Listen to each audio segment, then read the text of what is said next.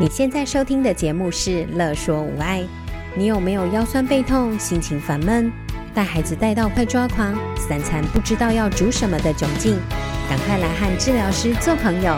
我们准备了生活优化、了然于心、育儿忍者术、故事露营地、阿娟师暴力灾的节目，还有每个星期六上架的无爱格言，要用治疗师的思维、生活化的方式解决你的疑难杂症。Hello，大家好，我是双宝妈职能治疗师何贵，欢迎收听育儿忍者术。最近几天有听众私讯给我们哦，告诉我们节目内容非常实用，也对他的孩子非常有帮助。谢谢你给我们的鼓励，大家的按赞、分享或是留言都是我们制作下去最大的动力。所以啊，今天我带着满满的能量录制这一集。而且要感谢我先生，在我录制的时候呢，在录音的房间外面一打二的带着小孩。如果你等一下听到小孩的笑声啊，或者是叫声，那绝对不是你听错了，是我家小孩呀、也带来了声音的能量给大家啦。在育儿忍者术的上一集呢，我和我的大学时期的好朋友职能治疗师毛毛尤俊伟，那录完这一集之后啊，我突然想到。我的节目很少邀请职能治疗师，而且也蛮少聊聊除了教养啊、育儿或者是儿童青少年议题以外的职能治疗师跟职能治疗的样貌。那也因为这样，让我突然又想到一个很棒的概念，叫做真人图书馆。不知道你们有没有听过？如果你没有听过，没关系，让我来介绍一下。两千年在丹麦的哥本哈根成立的真人图书馆。它是一家可以借阅真的人的一个图书馆。那这个是什么呢？在这里呀，真的人就是一本书。每一周透过读者的事先借阅，然后被借阅出来的真的人呢，就会说说他的生平故事或者是人生际遇哦。有的呢像是流浪汉呐，有的呢可能是政治迫害者。那不管怎么样，他被借阅出来之后呢，他可以分享他的故事，那也可以回答读者的问题哦。那在借阅的交流过程当中啊，读者可以尽情的询问问题，不过也需要尊重真人图书馆。如果这个真人图书啊，他觉得他被问的问题感觉到被侵犯的时候，真人图书他是可以拒绝或者是回答。那在台湾呢，有没有这样的真人图书馆呢？有哦，而且呢，我目前查到比较有规模的呢是新北市的真人图书馆，好像还有另外两个图书馆，那就大家可以自己去查查看。那这个真人图书馆呢，也是需要事先借阅才能借阅到真人图书的哦。那像新北市的真人图书馆里面啊，它的图书馆藏有脑血管瘤的患者、刺青师，还有教师等等，也有物理治疗师哦。那因为呀，上次和毛毛的对谈之后啊，毛毛的精神个案的生活故事其实非常的丰富，也带来了很多很棒的能量。那透过不同类型的职能生活或生活故事，可以让不同社会文化背景的我们来有机会认识更多人。我觉得这很棒诶。所以啊，我想到我之前想到的，我想到我之前知道的这个借阅的概念，然后呢，我也想透过我的节目来找找看，跟我以往主题不一样的真人图书。如果呢，他们有时间可以被我借阅到节目来，那也可以出现在我们这一系列的节目里面。如果你有想要借阅的真人主题呀、欢迎在我们的脸书留言或是私讯给我们，我会努力的去找找看有没有这样的真人图书。那如果你想要当我们的真人图书的馆藏也没有问题哦，我也会邀请你到我的节目来，来聊一聊你生活里面的很重要或者是丰富的事情。那今天的真人图书啊，先从我最容易找到的真人图书，也就是职能治疗师啦。不过这本真人图书跟以往你听到我的节目里面的职能治疗还是有一点不一样哦。是跟大家老了以后都有关的主题，也就是长照相关的主题。等一下就要借阅，也欢迎我们长照相关的职能治疗师林采薇威哥。等一下我们要透过赖的线上收音来跟他聊一聊喽。那我要跟听众介绍一下威哥，威哥是我的大学的学妹，那他是赋能职能治疗所的所长。威哥曾经在高雄长庚跟就是高雄市职能治疗师工会担任过职能治疗师，一直都在做职能治疗工作。只能这样工作，可是可是威哥的工作跟我很不一样啊，因为我就是比较专精在儿童小儿，但是你的工作是居家职能治疗师，可不可以跟大家介绍一下你的工作的内容或者样貌是什么？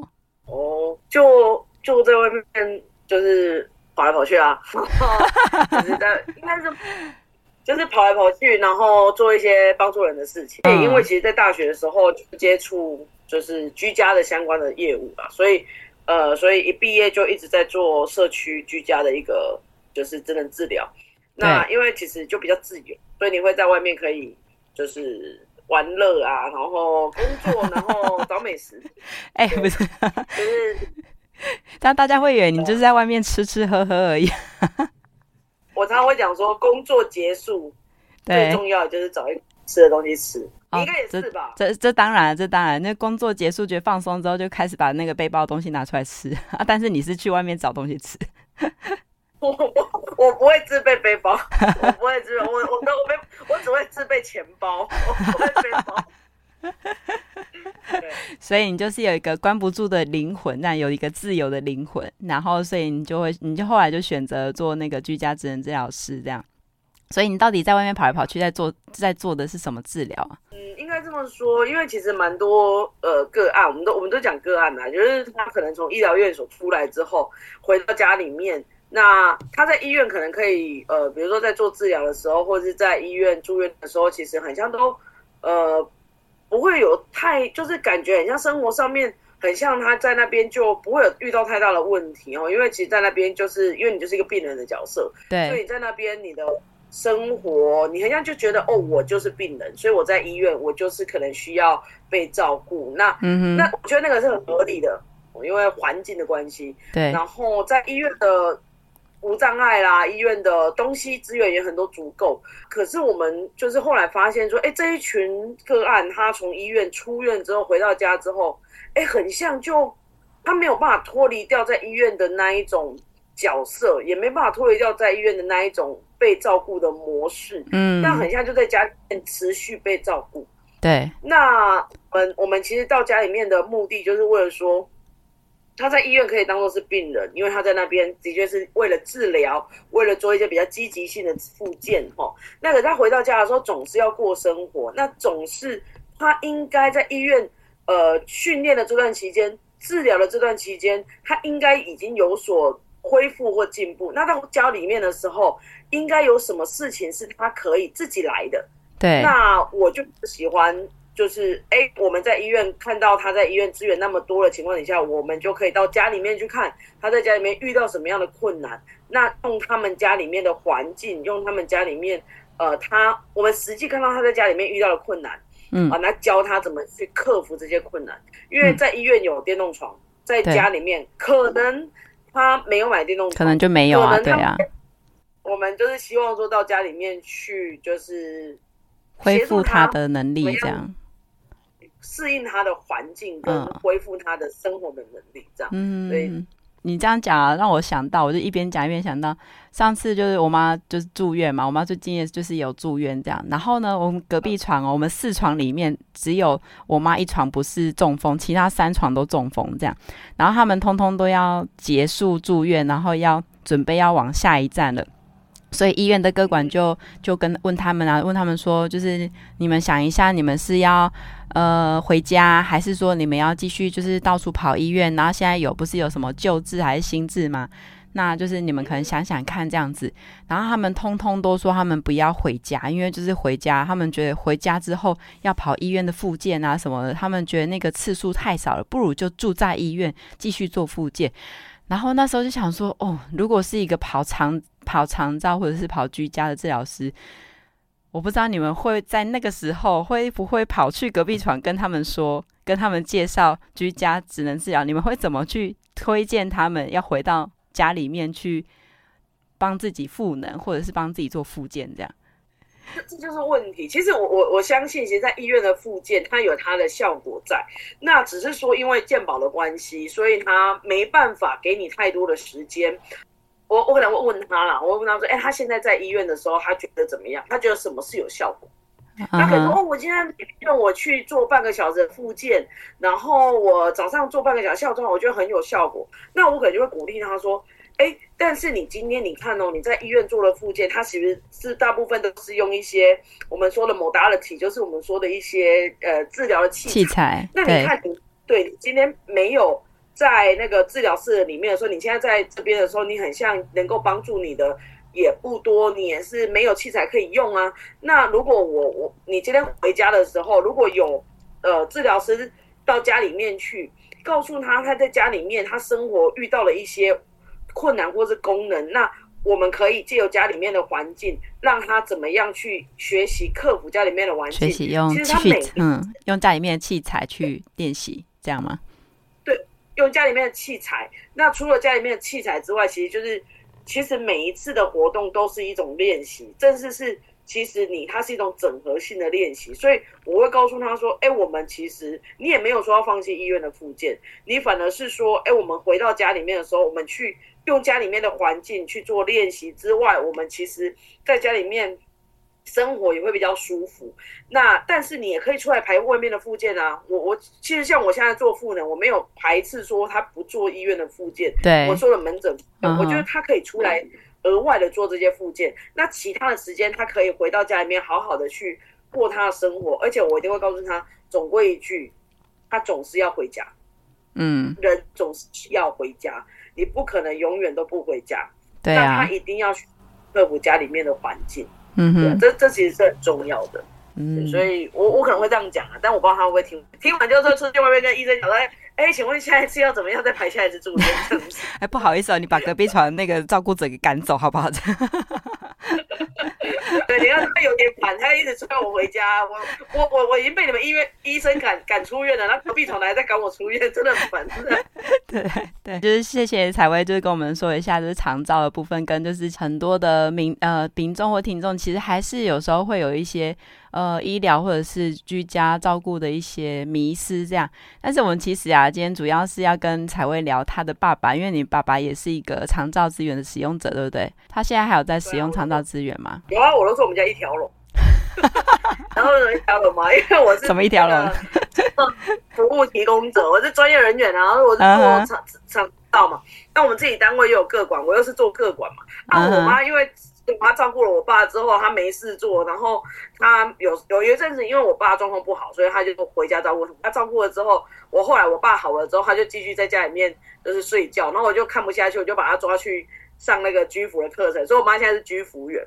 哦，我们家有专业服务，有居家服务，还有什么？还有个服务使用者呢，就我老爸，他这个个案，而且他七级哦，有没有？他现在七级了，哦，对，他现在七级了，对啊，哦，因为因为他状况没有很好，后来因为又脑脑脑积水，嗯，然后又口鼻之后就状况变得没有那么比较没那么好，这样，哦，所以他不过他之前就是呃，才会爸爸。应该是中风嘛，中风一次还两次，对不对？然后我有我之前去你们家的时候，就还没有生小孩之前去你们家的时候，你把爸爸训练的真的是非常的，就是生活是他都可以自己来。虽然他是用助行器，但是他可以就是自己用那个开关器开那个什么营养品是吗？那个什么？对啊，对对对对对，他现在还他现在还还行吗？他赔他赔他赔他对他赔，我们没有在代言哦。好，欢迎欢迎找我们乐说，或者找赋能职人治疗所所长代言。我跟你讲，真的不好的厂商也不要找我，因为我绝对不会用。因为那种那种不好的东西，我也不会想推荐这样。啊，欢迎厂商在我们脸我在我们的脸书留言或私讯给我们，我们会帮你媒合。对，哎，大家看聊到哪里了？不是啦，聊到爸爸，你别。我就我一直把。我职能治疗对于个案的训练放在我，就是我老爸身上，你爸爸身上，然后而且我其实很搞笑，我跟你们讲一个搞笑的事。我每次讲课也都会讲这件事情，就是我爸他他只要他以前只要呢，因为现在照顾他就是我跟我妈为主嘛，对啊。如果我六六六日我不在，然后我妈在。嗯，然后他就他就没什么那个，然后有一天就是我后来才发现我在他压力有多大，然后 就是有一天呢，我妈就说，因为他居服也是要去上那些课程，然后就说，哎，那你今天你爸给你弄，我就说好好。结果后来我爸早上起来的时候一看到是我，然后他就变脸，然后就变脸，他说，呃，其他的也不着样，呃呃，是啊是啊，今天你会累死。然后我就开始怎样，就是起来，哎，自己有时候我就大概就是。呃，先因为我的概念嘛，OT 就这样嘛，就是你要训练一个个案，就是先动，先先提醒他嘛，就是不动腿不动手，uh. 就看看他以最少的最少的提示来让他去做生活的事情，这样。对对对，就是最提示。对，先先最少提示就是先哎起床喽，好，就是然后发现他他那个动作没有那个说哎那你怎么样啊？就是。最少的提示，然后再动口啊，真的不行再动手，然后动手再不行之后才会完全协助。然后我就会这样子说，哎，宝宝起床喽，然后弄弄东西哦，然后他就这边弄弄弄，他就一睁开眼发现，是啊，给他在洗过。他说啊，我觉得他心里一定想说，哇，今天今天有的做了，就是今天今天惨的啦，对。今天惨的，真的完全惨的，超惨，因为什么事情都要自己来。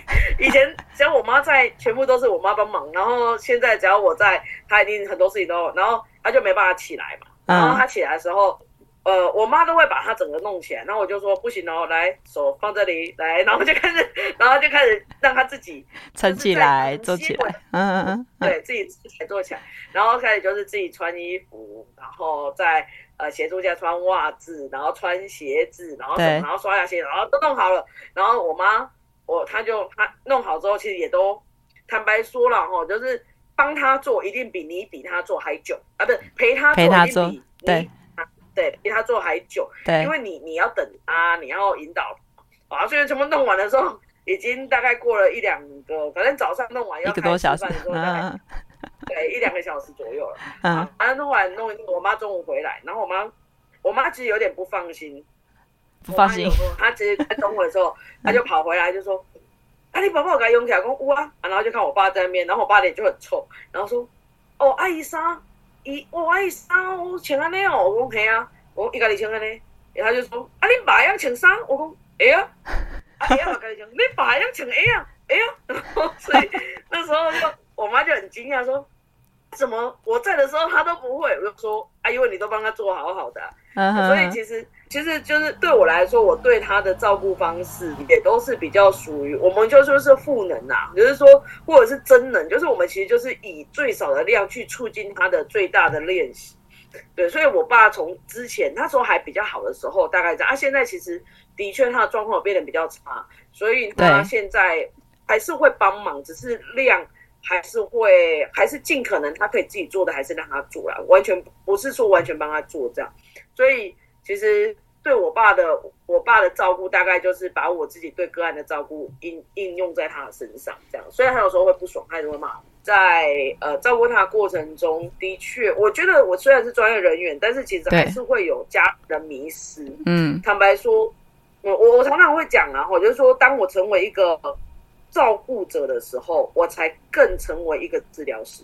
嗯，没错。因为以前，以前你当一个治疗师的时候，其实你没办法设身处地为这个个案想，为这个家属想，他他在意的是什么，甚至是你会觉得很多事情就是一定要做到非常的，就是呃，就是完美这样。可是当你身为一个家属的时候，坦白说，我开始去衡量。我到底能够接受他的程度到什么样的程度？然后在我的生活、嗯、我们家的生活怎么样才可以达到一个平衡？所以坦白说，其实我也跟很多学长姐、很多老师聊过这件事情，他们会说，其实对我自己要去拿捏，因为我总不可能说，我当然自己花很多时间陪他去训练他，他当然可以很好，对。可是说我们还是要生活啊，对啊。我总是而且坦白说，他的。一个月的花费还不少，我总是要认真赚钱呐、啊。对、哦，所以其实我自己就会去衡量说，那我到底做到什么程度？那的确，因为你没有办法说完整性的照顾，他还是会慢慢退。可是坦白说，嗯、我们就尽量让他很缓慢的退步。嗯，所以我我觉得我现在就是多一点时间陪伴他。反正我有空就带他四处去，然后四处去走走，对，四处去做一些。大家可能看到他的样子，觉得他不会做的事情。哦，对啊，因为我我看到你带他出国，我觉得很惊讶，所以这也是为什么我今天想要找你来节目的原因。因为我觉得带健康的长辈出国已经不容易了，因为长辈有很多要求啊，有很多的眉眉角角。可是你带你爸出国，而且你好像还带了其他长辈，对不对？呃，我爸在那个几年前、三年前的时候。那时候他也是大概是六七级，然后也是不太能走路了，嗯，所以我其实为了维持他的生活，其实我就希望那时候就希望说，哎，那我至少你不能走，那我给你一个辅具嘛，因为其实我我逼你走也没有当然你可以走路去维持你的能力，可是我逼你走，你其实生活参与就很低。所以那时候我就想买电轮。那其实，呃，我上就是在三年前的时候，还没有出国的时候，其实我是呃，我有一次是去呃花莲，我被邀请去花莲讲课。嗯，那我你知道我的个性就是我我去了，我就想说。总是带我爸妈出去走走，因为他们应该也这辈子去花莲次数也也很少啊。对呀，因为很少很少。对啊。然后我，而且因为你去讲课，你知道吗？就是人家帮我付机票钱，啊、他们两个就 他们两个哎，一个一个那个身障，一个又陪伴，他们两个用一张票而已，所以我就两个一起带去这样子。所以我就我就我就带我妈跟我爸一起坐飞机，然后去花莲。那那时候就是其实为了让他可以去。我坦白说，我那时候买电轮的原因是因为其实我爸那时候不太能走，嗯，然后呃，我妈推着他，我觉得太累，然后所以我就是我一开始是买那个电动代步车，电动可是后来电动代步车的操作非常，嗯。嗯、对对，电动代步车的操作太繁，这对他来讲后来就有点修短的不好操作，所以后来我就打算买电，对我去花莲的时候我就租了电轮，然后上飞机。然后带他去花莲什么鲤鱼潭呐、啊，对，什么什么哪里，反正就去了那些那些地方，那些地方都可以让电动轮椅下去啊。哦，哎，好问题，其实要做功课。对啊，其实要做功课。所以那时候我做了一些功课，然后其实坦白说，我觉得我也很大胆，因为就只有我跟我妈。那我爸下车之前呢，我会先去，我先我会先下车去看一下，你先去看一下，不会等下全部都弄下车。对，先下。因为我去花，嗯、对啊，我去花莲就租车，然后。所以就是可以带他妈四处去这样子，嗯嗯嗯。所以那一次，我就觉得哎、欸，很像，呃，因为我平常其实都会带他们四处玩，可是比较多都是我自己开车哦，比如说去、嗯、去彰化，去去去屏东，去台东。嗯嗯、那那一次是我第一次带他们坐大众交通工具，包含飞机这件事情。对。那后来好像那次之后，我就觉得嗯，很像可以出国，而且我其实一直因为我爸爸。跟我妈妈都没有出过国，我其实一直觉得，呃，如果呃有生之年，如果可以一次出国去他们想去的地方，我觉得对，我会尽可能的去带着他们去，对对，所以对，所以我就一直在规划这件事情，我就一直规划，然后做了很多功课。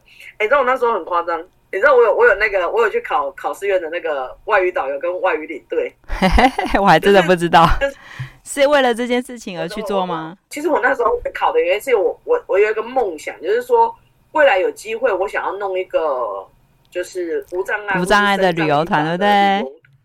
我也曾经想过这件事，对对对，但是一直没有成真。所以，但是我有考，我有我有考，我有证照啊。对我我有那个我有考试这样子啊，所以后来我就一直在思考。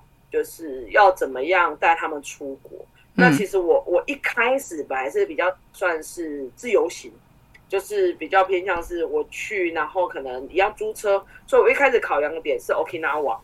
那因为我想说可以自驾，所以我爸应该也比较 OK。对啊。然后后来就是辗转的，我们我哦，可能人老了之后吼，那些兄弟姐妹很像更加珍惜彼此。所以我这边讲说带我爸出国，说他那些。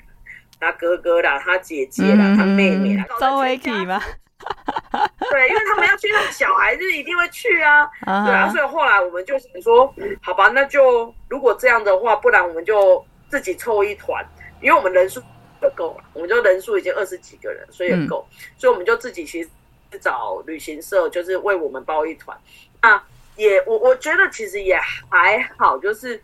呃，因为我们去的地方并不是 Okinawa，因为 Okinawa 自己去自驾可能还行，可是你如果去东京、大大阪或者是大阪或者是京都那种地方，其实相对来讲，它的交通可能没有那么的呃方便的时候，我们其实刚好有有那个旅行团可能会比较方便。对啊，所以后来我们就反正就。因为，因为如果是自己要去东京、大阪那些地方，就要坐大众交通工具耶。可是我之前曾，我之前去过那些地方，就就跟在台北一样嘛，它那个有无障碍的那个电梯啊，或者是出入口啊，其实就你也不知道是在哪个出口啊。哎，我觉得这个如果要讲，可以再来一次。我想，我光是我我我要讲说，在那边的一些真的那种那种，就是的确真的会遇到一些困难啊。好，今天先不要讲这个，今天在讲啊。那我们就录我们下一集这样。再录下一集，自己自己 Q 工作这样超烦啊。就是我们呃，我们全家就是反正那时候就开始准备嘛。那准备当然就是要考量每一个长辈的身体的状况啊。然后其实那时候。坦白说，因为我爸爸自从口鼻之后，其实他呃他的呼吸状况没有很好，所以他晚上是会有就是血氧降下降的状况。对，那我们其实那到一直到现在晚上，哎，有时候他的状况如果不好，我们还我们其实那时候后来是有申请氧气机在晚上使用。好好好，对啊，就有用压压呼吸器，他本来就有呼吸中止症，啊他哦蛮是问题盖贼，你知道吗？那个呼吸中止症。被检查下来哦，他一个小时六十分钟里面，大概五十分钟都在闭气哦，就是对他的他的那个呼吸中真的非常严重，这样就会让他血氧更不稳定。对对对对，而且又加上他的那个 COVID 之后，所以其实那时候我们就很担心他，呃，就是去到那边。尤其在飞机上的状况，所以我很担心，本来很担心呐，对啊，因为其实我爸其实身体身体里面其实，因为他那时候是脑部出血，所以他那时候是有做一些脑部有做一些手术，所以其实那时候也担心他上飞机。可是后来不是说那个我们去花莲过，所以反而上飞机这件事情我不担心。可是反而因为后来因为呼吸的状况，我们会担心他在飞机上面有一些就血氧的问题。嗯、对，啊，后来我们有问是，那意思是说。呃，我我刚好我认识的那个医师是呃，就是是城内的医师，然后、嗯、呃他是城内医师哦，在在高雄算蛮有名的失智症的权威。那他就说，他就跟我讲一句话，他说他你就是呃这种状况，坦白说，其实呃如果今天会担心这件事情，反正他上去有可能还是会发生，可是。其实几率呢，不能说没有，但是你说很高吗？也，他现在状况算是稳定。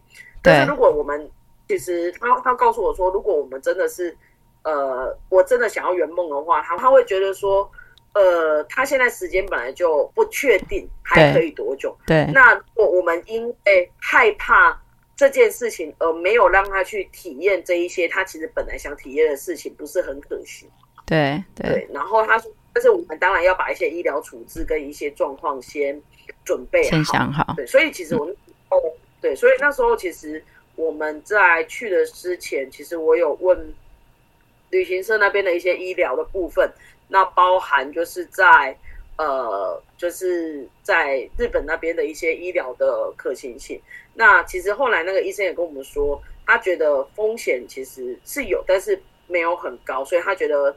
其实还 OK 这样，所以我们就还是决定去啦。因为我我后来也就觉得，我们很多人都会很害怕，害怕事情是未知的。但是因为我们人太多的状况是过度害怕，过度害怕而不让他去尝试的时候，你不觉得这个他生命的最后的这段期间，可能不知道几年呢？我我不知道他到底还会活几年。但是在如果在后面这段期间，他都是这样的过生活，其实。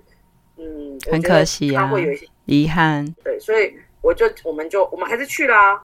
我们本来要带电轮去，嗯，可是因为我要要的电轮的证明啊、呃，反正我们那个飞机那边要电轮的证明，可是我们跟那个呃原本的厂商拿证明的时候，他们那个证明只有国内的证明，嗯，所以哦不太不太合适，所以导导致我们后来就就自己开推手推的。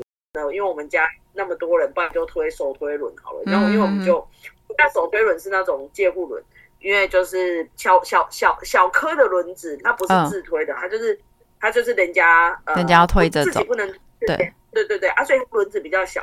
那你知道轮子比较小，它相对来讲就是比较呃在推行的时候会比较费力一点点。对对。那我告诉你。真的不要自己推手推轮，你知道我们去，嗯，你知道我们的行程有哪里吗？清水寺，你知道？有啊，我那时候怀疑，我那时候看到清水寺，我想说那里有斜坡可以让你们推轮椅上去吗？我那时候想到是这个。我跟你讲，有斜坡，但是呢，很陡吗？陡的很。对对对，我想怎么陡，你知道吗？我们推的人手跟脚都在抖，你就知道那有多抖，超抖的，超抖。然后我跟我弟两个人，我就跟我爸妈说：“哦，我们今天是来中训的。”然后我爸从下面往清水寺推，你知道我们两个轮流推，推到我真的是下来，整个手手臂啊，然后那个脚都。肌肉都超肿，哦，超肿是肌肉长大的肿是吗？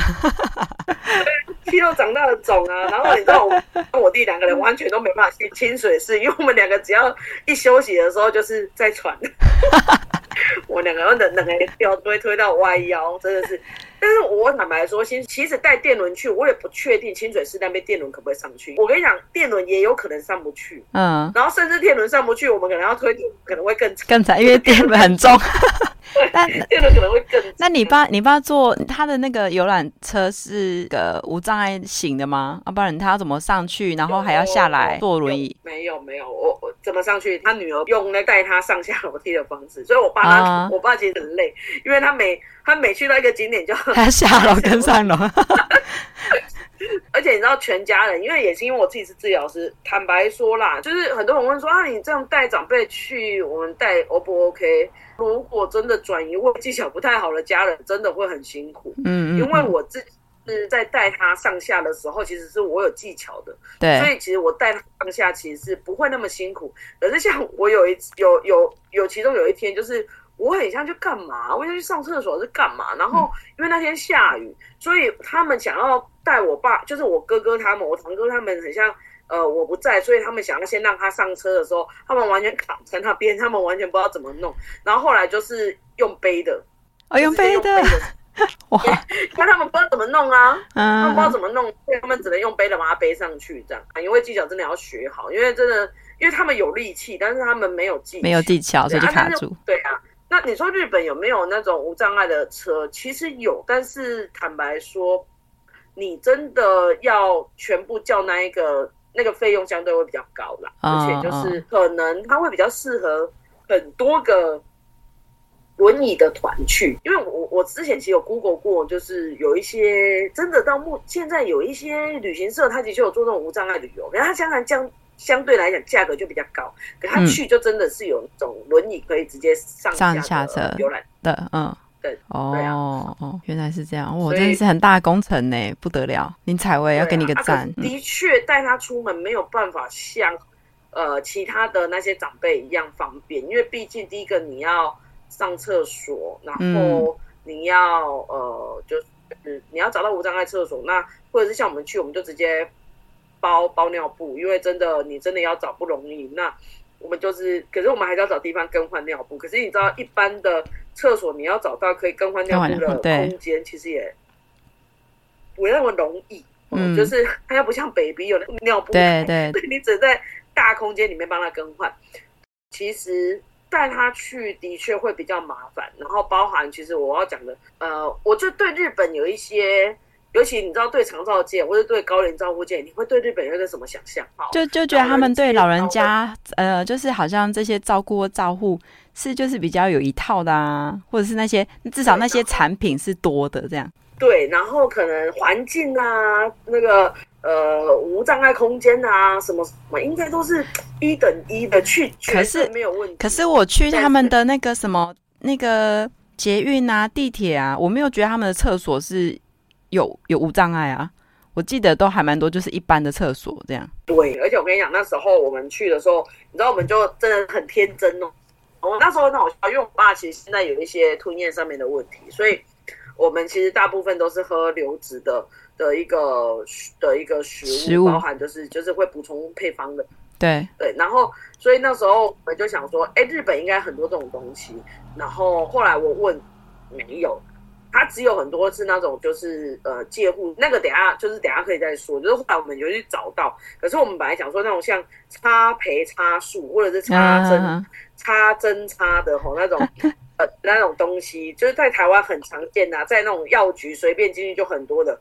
我也想在他们那边不见得有。Uh. 然后我甚至已经是我我讲我问导游，就是我应该说我先问台湾这边旅行社叫请导游帮我问，他们说那个。呃，很像不容易买到。然后我还甚至问了我在日本认识的一个学姐，也是 OT，她那边工作，她说在日本那个部分那种东西很像很少。我告诉你，我后来才知道为什么很少？为什么就是因为他们其实有很多监护食品，嗯、所以他们不觉得，对他们不觉得管罐，他们不会想要很多这种流质、纯流质的东西，因为他们有太多的选择可以去选择。监护食品是什么、啊？你上次 PO 的那个吗？就是那个什么，有点像咖喱还是什么？是不是？有点像宝宝品，对对对，宝宝粥品的，然后就有各式各样口味。啊、对对对，可是它就是。老人粥啦，不是宝宝粥，就是 各式各样的口味，然后就做成一个就是那种调包。我跟你讲，那个人家就红本呢。说实在的，可能因为现在日币贬值吧，所以我们买起来特别不心疼。那个一包在台湾现在调理包也都八十块嘛，对不对？然后台湾的那些那个什么什么什么一整罐的那个哦，我刚才讲了很多的那种一罐也大概要六七十块。它那种介护食一包。换算台币大概三十三四十块，嗯、我那时候去大，对，嗯、我真是大扫货。然后好，反正我那时候就问了一下，然后发现哎，很像没那么容易。然后呢，后来想说，好吧，那既然吃东西没那么容易，那不然尿布嘞？你看我们我们台湾不是都那个什么来差来差异吗？不都是日本进口的吗？嗯、然后不是一片很吗？然后怎么日本？然后想说。那种东西在日本应该很常见呐、啊，因为毕竟就说吧，去药局可能就买得到啊，这样子。嗯，对对的，我想我就是跟我们想象台湾的大差药局，对我又想说不用带太多吧，就带个第一天、第二天要用的就好了，就不用带那么多行李，完全失策，超级失策。你知道我们第一天还够，不用带一天，带呃带两天。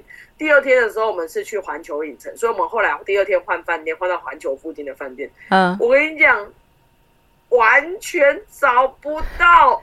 你知道我们半夜，我们不是半夜，那晚上九点多在环球影城走来走去，环球影城不是里面外面的所有商店，然后全部，然后我觉得我们那个导游真的很棒，那就是他知道我们的需求，所以他你知道他就自己晚上就陪着我们这样去。就陪着我跟我弟两个四处去找，用走路的吗？用走路的，嗯、就是用走路的，啊，然后就坐坐地铁哦，然后要找我给我爸明天要用的，因为我们隔天要去环岛，所以我们前一天晚上住附近，然后要用的那个尿布找不到，后来他就他就自己 Google，我那个不叫 Google 了，我不知道他们用什么软体，然后反正就找到，后来我们是在哪里呢？我们就在呃不是很热门的站点，然后走进下去之后，你绕了。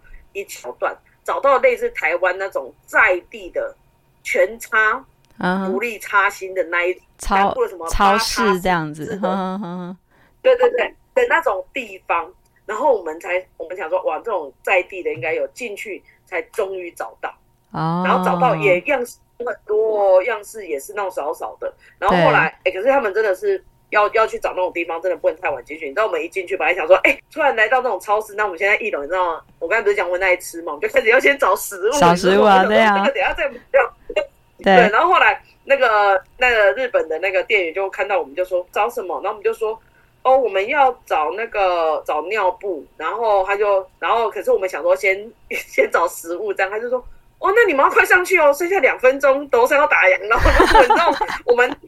超快！我就我跟问你两个用跑的跑到那个，因为它是电扶梯，我们就快点跑上去。而且只剩两分钟，也不能耽误人家打烊啊。对对。然后我们就快跑到那个那个尿布区，然后就看到选择性其实超少，真的超少。对。然后他的什么店什么都很少，然后我们就不管了，就抓着我三七二十一就进随便抓了这样。对，就是不要抓那种太大的，时候，哎呀，按摩，哎呀，就是抓了就两三包，抓了就往下走这样，然后就帮你去结账。对对，然后其实。他们选择真的很少，后来我才问他们才，才我才知道说，他们很像这种这种店，其实有，嗯、他们都是应急的，他们很像比较会偏向是那种配送，配送那种比较，哦、因为你知道现在不是那种什么固定配送啊，对对，是订阅制啦，就是订阅制的概念。哦我一个月的用量，我就每个月都是那样固定的量，这样。对对，然后他们家就会直接寄到家，因为那种东西体积太大，对，不像就是。在那种卖的，它那种款式很少，因为它就是让你，比如说出来，或是突临时没有应急用的量，跟它的其实并不会很多。我说哦，原来是这样，然后我就说哦，我们那时候真的想的太完美了。他说对，你不要以为日本就是很像台湾很多东西都是日本，然后很多东西就是那么方便。他说没有，买完就哦放心了。哦，所以带坐轮椅的长辈出国真的是除了轮椅之外，呃，还有那个景点的那个无障碍之外，其实还有 还有他的生活的这些事情都还是要注意耶。对啊，我后来我后来就跟我妈讲一句话，就是说我们下次就是带满满来，反正那种东西会用嘛，反正就是你你只会觉得你背包越来越轻啊。对对对对对对。我就说管他的，你就是全带啦，反正就带个六天份嘛，然后反正你就是你，反正你就会一天一天，它就会越来越轻，越来越减少，所以应该也还好。你下次要带你爸爸去北海道，你跟你要跟听众推荐，你会一定会带准备的东西有哪几样？有什么？好，我觉得我我下次可以那个把它 list 下来，可是我我觉得。第一个就是还是他的那种啦，就是他的必需品，生活必需品，尿布、食物。对，那因为出去玩啊，一定在按照食物，因为你不知道他吃不吃得惯，所以我觉得至少那一些配方的一些他比较常吃的一些营养品之类，至少他在那边吃不惯，或者是一些东西，他也可以有东西补充。嗯，对，我觉得这个很。然后药物啦，这个一定要带，药物一定要带，因为因为对，然后还有一些就是，我们有时候会觉得啊，可能去日本可能。呃，可能药妆很盛行，可是坦白说，你不懂日文，你也不知道他那个药物到底合不合用的情况底下，其实你也不知道合不合。所以，其实我觉得对长辈来说，尤其是对于呃有一些状况的长辈来说，还是台湾自己熟悉药物会比较好。嗯、那那种药妆就留给就留给我们这种什么爱去 shopping 然后就是年轻人为了购而去的年轻人 买就好了。对对对对对对，但长辈还是在台湾自己熟悉的，我觉得会比较好一点。这次去还有另外一个感受，我觉得我可以分享一下，就是其实坦白说带呃带长辈出去，尤其像我爸爸这样，其实大概真的要想好，呃，还是要照顾他。所以其实像我爸爸他，比如说晚上呃回饭店的时候要洗澡，像我就会帮我妈一起帮他洗澡。对，然后呃我爸要睡前要做一些，就是比如说他要。呃，要做一些协助的准备，嗯，那或者是像他有，嗯，比如说他要点眼药水啦，然后点药膏啦，然后他有用阳压呼吸器，我们还是有带阳压呼吸器去，嗯，然后他就要弄在几岁，坦白说，呃，晚上然后早上，就是其实身旁还是会有人会要花很多时，要花比较多的时间照顾他，不像是。像其他的人，比如说像我其他的家人，像姑姑他们，可能晚上就就时间到了就就睡觉了，放松了，嗯哼，对啊，或者就泡温泉啊，嗯，然后就可以干嘛？然后像我妈就要宽我爸，所以像我都会过去先帮他弄一弄之后，然后再就让他比较早一点休息这样。所以其实我们有在想事情呢，我们就希望下一次看看成真，就是说我我其实有一部分还是会考量到照顾者，就是今天带我爸出去。圆我爸的梦之外，会不会其实让我妈更累？其实我一直有在思考这个问题。嗯，所以其实我那后来有在跟我弟讨论说，哎，我们下次去要不要干脆就就是让人家打工换宿，就是聘一个人来照顾我爸，然后他的机票钱呢，给我们帮忙付，然后可能这六五六天我们再付他一笔，照顾费用这样。对，照顾的费用，比如说呃。一天两千块啊，然后六五天呃或者六天可能一万块这样子，uh huh. 然后加大家旅费什么也都我们付，我就想说这样这也可以，uh 好像也是可惜，可以有自己放风的时间哦。对对对，然后其实我们都在，所以其实转移为什么我们都是可以帮忙啊，只是就是有人帮忙协助我爸在一些事情的处理上面，或者是协助一些。呃，就是推轮椅啊，或者是协助照顾他。因为像我们有时候篮球，我想去购物，就是去商店买东西的时候，我们都要把我爸，你知道我们要有一个区是寄放老人区，就是我要先找到一一个区域，然后把所有长辈都丢在那边，然后就说，我就跟我阿伯跟我姑姑说，哎，恁弟弟恁狗姐姐啊，就是我爸说，哎，我恁弟弟好恁狗姐啊，啊，我可以买物件，然后然后就老的顾老的，然后坐在那边，因为他们在聊天这样。聊天跟休息这样，但是我觉得，就是如果有人跟着去照顾，我觉得其实应该也不错。我们今天也正在考虑，也在考虑这件事情。哦，好啦，你最近如果有规划好，再到时候再跟我们分享。谢谢你的分享啦。好，那我们就期待下一集。我们先跟听众说拜拜啦，拜拜，拜拜，希望大家都可以。了一天，然后带家人出去玩，我觉得很重要，非常重要，带着大家一起去圆梦。拜拜。有任何问题、疑难杂症，想和治疗师做朋友，欢迎在 IG、脸书搜寻“乐说无爱”，在粉丝专页中留言给我们或私讯我们哟。喜欢我们的主题，请帮我们按下五颗星，也可以小额赞助支持我们继续做节目哦。